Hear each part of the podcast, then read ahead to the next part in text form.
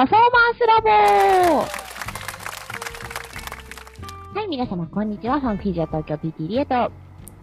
ラクシオン PT コミです。よろしくお願いしろます。しくお願いします。このポッドキャストは理学療法士の専門分野の中でも脳の分野に魅了された PT コミとダンス分野を専門とする PT リエが運動に関わる全ての人に向けた体を効果的に効率的に目的とするパフォーマンスに近づけるために工夫していることを罵り合うポッドキャストです。はい、えー、今日はなんか、コミさんが喋りたいことがあって、あるってさ、話を聞きました？ね。いやあのきっかけはとってもあの大したことじゃないんですけど、うん。今こうまだ勤めている病院のねこう業務改善を提案するようなものがあったりするんですけど、はいはい。そこでこう院内のこう活動とかこんなことやってますっていうのをはい。こう患者さんの目のつきやすいところに提示してはどうだみたいなこう提案があってはいはい。でまあそのグループ要はその業務改善の先のグループ検討ワーキングみたいなグループからの返答が、えっとやっぱりそれは掲示板にするべきだといろんなところにえっと、そういう掲示っていうのがいろんな散らばってしまうとその、うん一応病院は公共性のあるうん。もの施設だからそういうのはあんまり良くないんじゃないかっていうことで却下されてたのね。で私はそれをも見た時に私が提案したわけじゃないんですけどはい。そのこうやり取りを見てでとても思ったのが公共性って何だろうと思って公共性。そうでそれがその公共性っていうことを言われてまあ言われ言った人も納得できたのかどうかなと思ってうん。とてもこ広いじゃない意味が。うんうんうん。なんて言えば、えっと、もしかしたら解釈としては病院って常識的にそういうことやんないでしょっていう意味にも捉えられるし、うんうんうんうん。ね、公共の施設だから売り込みはものしか貼りませんみたいな感じにも捉えられるかな。そうそういろんな条件っていうかその抽象的な表現すぎてはいはい。ちょっとこうこう話のレベルが違うんじゃないかなと思って僕私が提案してる側だったらいやごめんなさい納得できませんっていう話になっちゃうんだけどはいはいはい。ね、だってその提案としてはやっぱり病院の活動をみんなに知ってもらってみんなにこう愛着持って、ね、え病院に通ってもらいたいっていう多分思いからだと思うから、うんうんうんうんね、それに対しての答えになってない気がしてうん。うん。なのでその抽象的な表現は表現であっていいんだけどその裏に隠された意味っていうか、えっと、本当に伝えなきゃいけないことをちゃんとお互いが分かってないといけないなと思って。うんうん。なので今回の話で言えばその公共性病院の公共性っていう、えっと、条件条件っていうか、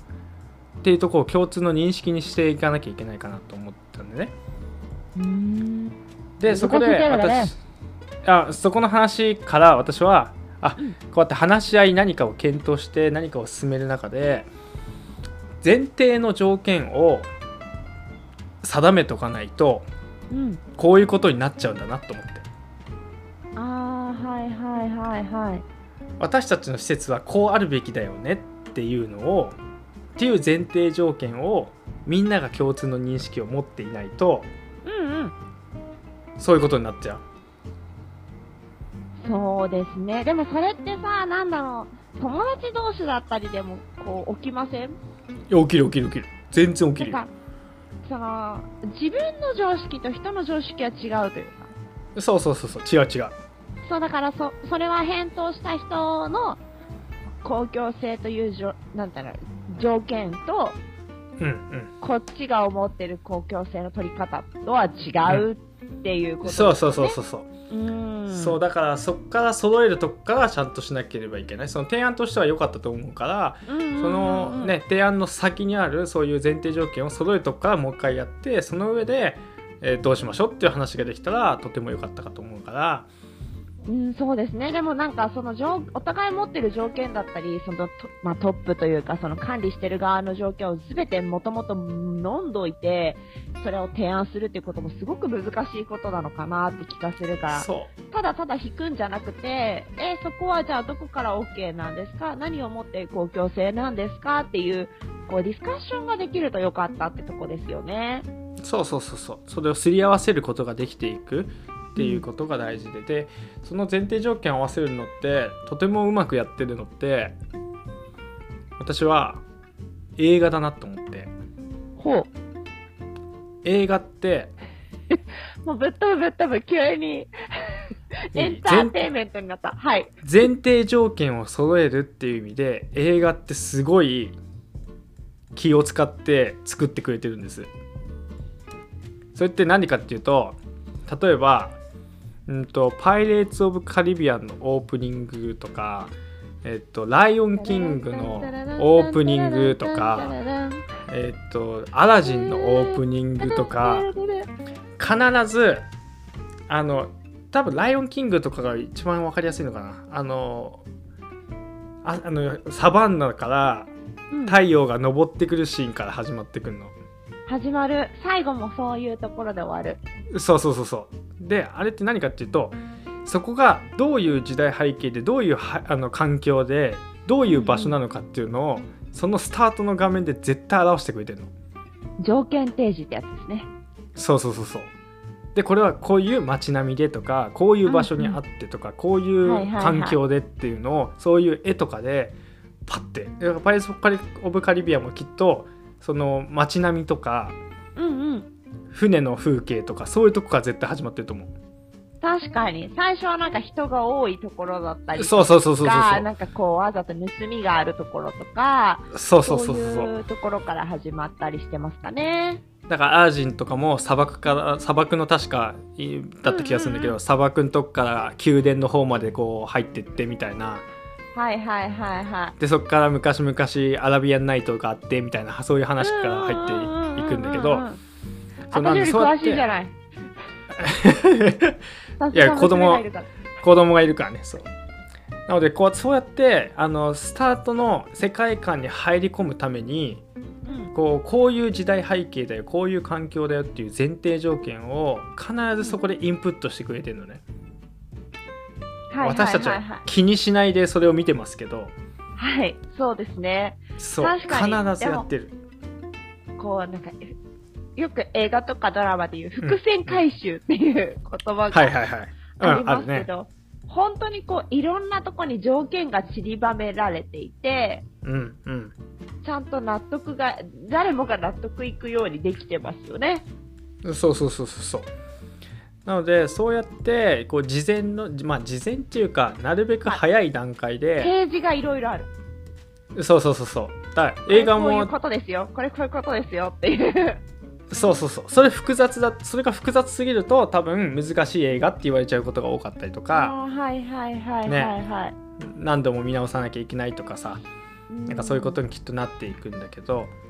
そうやって映画も考えると前提条件を揃えるっていうのことはしっかりとやってくれているものだからうん。私たちも何かを、えっと、何かストーリーを進めていく上でストーリーっていうのは私たちが何かを作り上げていくのもそうだし話し合いの中で何かを変えていくっていうのも全部ストーリーだと思うんですけどそのストーリーを作っていくためにはまずスタートの段階で前提条件っていうのをしっかりと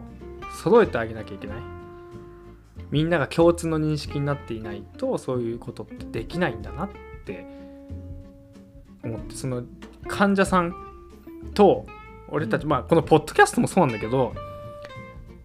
多分このポッドキャストはその前提条件っていうのを俺たちは作ってないしやろうと思ってやってないからはいはい。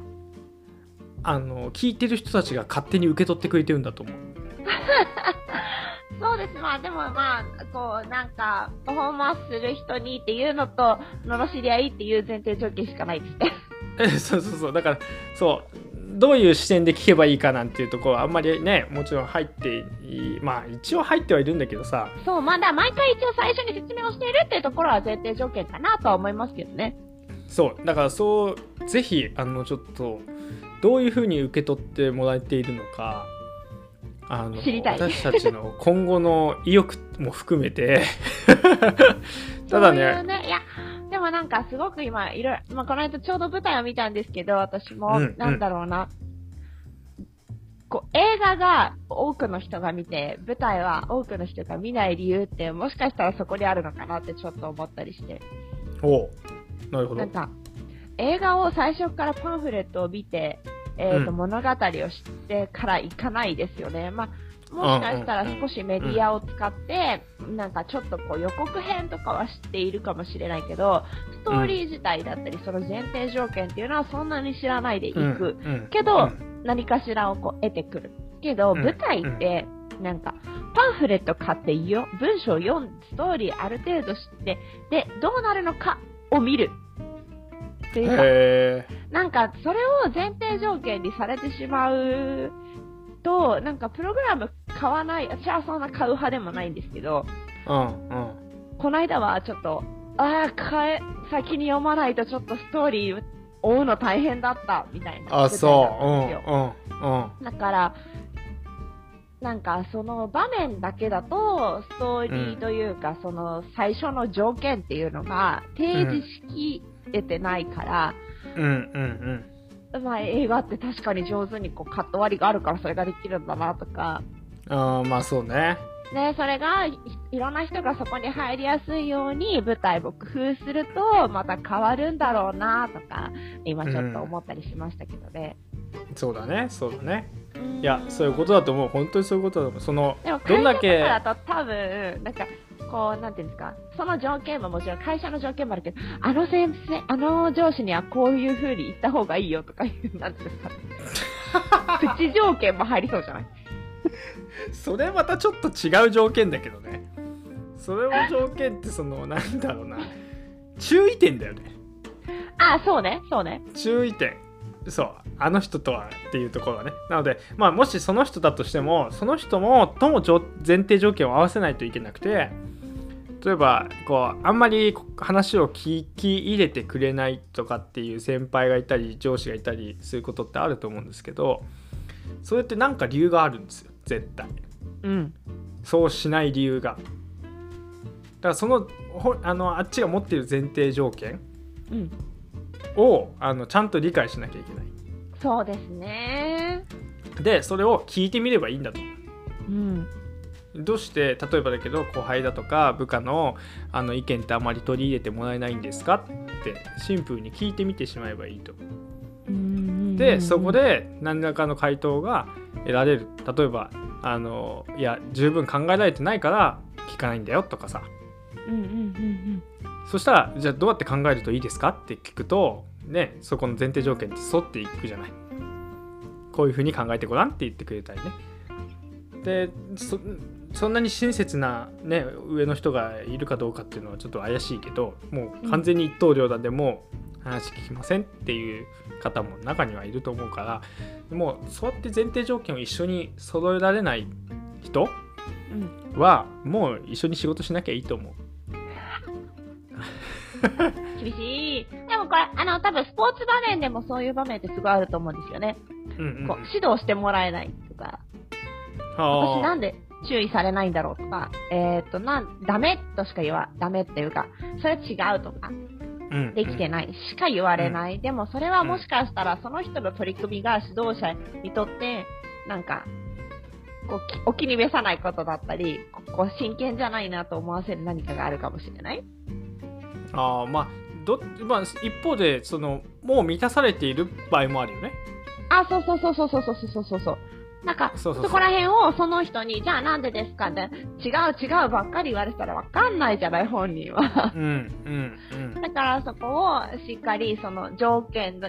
前提条件じゃないかもしれないけれども、聞きに行くことも大事だし、周りから見てる人、他のコーチだったり、他のトレーナーとかに、え、なんでこの先生に私こう言われるんだろうっていうのを聞いてみるといいかもしれない。